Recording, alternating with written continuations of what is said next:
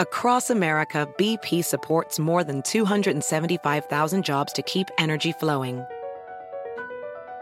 Jobs like updating turbines at one of our Indiana wind farms and producing more oil and gas with fewer operational emissions in the Gulf of Mexico. It's and, not or. See what doing both means for energy nationwide at bp.com slash investing in America. Meet Stacy. Stacy's on the hunt for a new pair of trendy glasses. Call me picky, but I just can't find the one. Luckily for Stacy, Walmart Vision has virtual try-on. Now she can try on hundreds of frames virtually, then upload her prescription and get new glasses delivered right to her door. Really? yeah, really. Well, the hunt just took a turn for the better. Buy your next pair of glasses with virtual try-on from Walmart. Welcome to Easy Eye Care. Welcome to your Walmart. Restrictions apply. See walmart.com for details. Hola, bienvenidos al podcast de NTN24, el canal de las Américas. Los saludamos hoy martes 13 de octubre. Gracias por elegirnos. Yo soy Hugo Vecino y a partir de este momento hacemos un recorrido por lo que es noticia en América Latina, Estados Unidos y el mundo. A 21 días de las elecciones presidenciales, más de 11 millones de estadounidenses ya han votado en 38 de los 50 estados del país un número de participación 10 veces mayor al que se registraba para la misma fecha en el año 2016. Esto según cifras del proyecto de elecciones de Estados Unidos que dirige Michael McDonald, profesor de la Universidad de Florida. Se esperaba que el voto anticipado por correo y en persona rompiera récords este año debido a las normas de distanciamiento social impuestas por la pandemia del coronavirus. Sin embargo, por ley, el conteo de todos esos votos comenzará el 3 de noviembre y lo más probable es que hasta el cómputo final se demore varios días. Hablamos con María Peña, periodista de Telemundo Digital. Los estadounidenses han votado por correo desde los tiempos de la guerra civil, pero este año esto se ha convertido en un asunto polémico porque, sin ofrecer pruebas, el presidente Donald Trump lleva meses quejándose de que habrá fraude masivo con esas papeletas.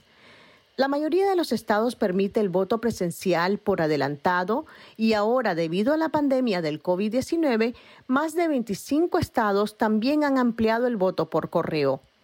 Como no existe un sistema electoral centralizado, cada estado establece reglamentos y plazos para el voto por adelantado o por correo.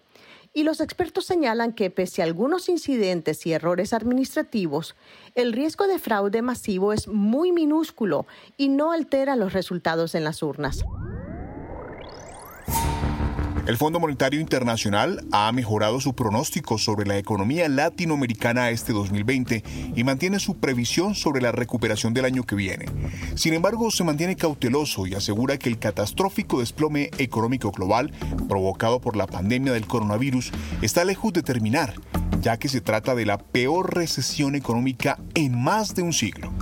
Hablamos con Claudio Loser, es director para el hemisferio occidental del Fondo Monetario Internacional. Yo creo que donde hay problemas es en eh, turismo, ya sea como eh, productores de turismo, ya sea como consumidores de turismo. Las grandes compras por ahora no se van a poder dar. Yo creo que la parte de préstamos importantes no, no van a existir. O sea, hay un aumento en la pobreza, yo creo que es un aumento transitorio, pero para la clase media van a tener que ser eh, eh, o vamos a tener que ser más moderados en nuestra canasta de consumo. Eh, América Latina, después de solucionar, digamos, todos estos problemas que tiene y empezar a poner la casa en orden, yo creo que puede pensar en una economía de manteniendo exportaciones tradicionales, pero también una economía de servicios, que es hacia donde va el mundo, el mundo digamos, por, eh, ya sea por el nivel de ingreso o por el envejecimiento general de los países más adelantados. La Organización Mundial de la Salud genera nueva controversia después de que uno de sus voceros pidiera a los líderes mundiales que dejaran de usar el confinamiento como principal método de control del virus. David Navarro, médico de la OMS, explicó que el confinamiento debe ser usado para ganar tiempo, reorganizar, reagrupar y reequilibrar los recursos de los países, pero advirtió sobre los efectos que tiene su prolongación excesiva en los sectores más pobres de la población. ¿Está la OMS contra el confinamiento? ¿Han sido exageradas las restricciones impuestas por algunos gobiernos? Mientras Europa se prepara para la segunda ola del virus, ¿en qué momento debe acabarse el confinamiento? El debate lo hicimos con Javier Nieto, infectólogo y experto en vacunas en Panamá. La ciencia realmente no se basa con base en, intuiciones o en anécdotas, se basa, se basa con base en, la generación de, de evidencia.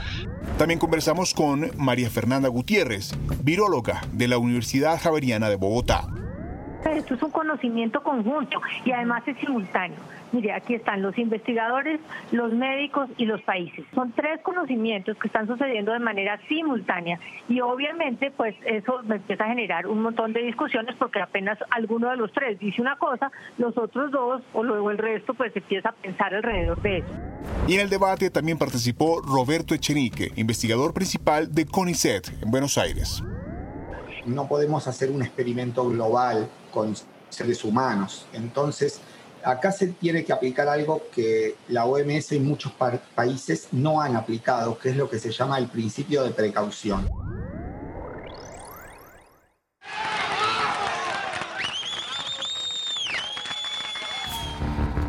Así celebraban en Chile hace 10 años el rescate del último minero atrapado después de haber pasado 70 días bajo tierra.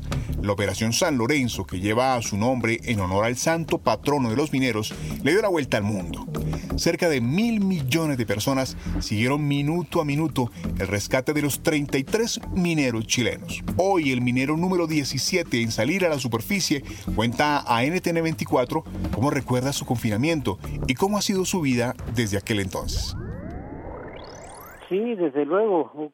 Desde el primer día hasta el día que salimos se recuerdan claramente cómo ocurría en el día a día, eh, buscando la manera de estar seguro, eh, buscar eh, la manera de, de pasar el día sin enfermarnos mentalmente, así que lo hacíamos eh, jugando al dominó, eh, contando historias, cantando, eh, había que estar en movimiento todo el día para no dañarnos mentalmente.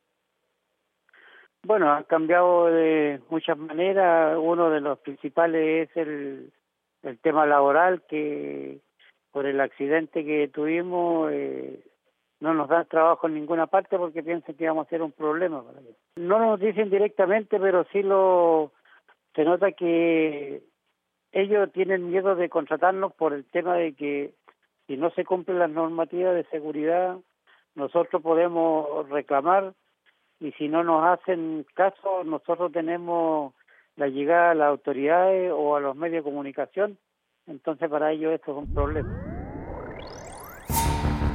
La compañía estadounidense Apple presentó este martes su nuevo modelo de teléfono iPhone 12. Es el primer modelo compatible con la red de Internet de alta velocidad 5G. De un poco más de 15 centímetros, el nuevo iPhone tiene lados planos con una pantalla al ras, similar al del iPhone 5. Sobre el nuevo iPhone hablamos con eh, Álvaro Dávila, nuestro editor de Ciencia, Salud y Tecnología en NTN 24. Cámaras, procesamiento, diseño y redes 5G. Yo creo que estos son los diferenciales del iPhone 12 en este 2020. En el caso, por ejemplo, del iPhone 12 y 12 mini nos encontramos con dos cámaras, una wide y otra ultra wide y un zoom de 2X, mientras que en el caso, por ejemplo, del iPhone 12 Pro y 12 Pro Max nos encontramos con tres cámaras, una wide, ultra wide, telefoto y además eh, un zoom de 4X y 5X. En la versión, por ejemplo, del iPhone 12 Pro Max también nos vamos a encontrar con un sensor LiDAR que está enfocado en realidad aumentada y que también se incluyó en este año en la versión del iPad Pro eh, de la compañía. Entonces, Eh, yo creo que estos son como sus diferenciales en cuanto a cámaras. En cuanto a procesamiento, nos encontramos con un procesador totalmente renovado, en este caso el A14 Bionic, eh, enfocado en productividad y mejor rendimiento, mayor rendimiento y eficiencia energética. Y también nos encontramos eh, con colores totalmente renovados en la parte de diseño tenemos un color azul, verde, rojo, blanco y negro, pero además adopta un diseño muy similar al iPhone 5 presentado en el 2012, que era un poco más cuadrado. Si te gustó este podcast, puedes buscar más de nuestro contenido en nuestra página web www.ntn24.com. En NTN24 tenemos una red de corresponsales en las Américas que nos permite tener acceso de primera mano a toda la información y hacer análisis sobre los eventos más importantes de la región. Ha sido un placer estar con ustedes. Yo soy Hugo Vecino. En el podcast de NTN24 te informamos y te acompañamos.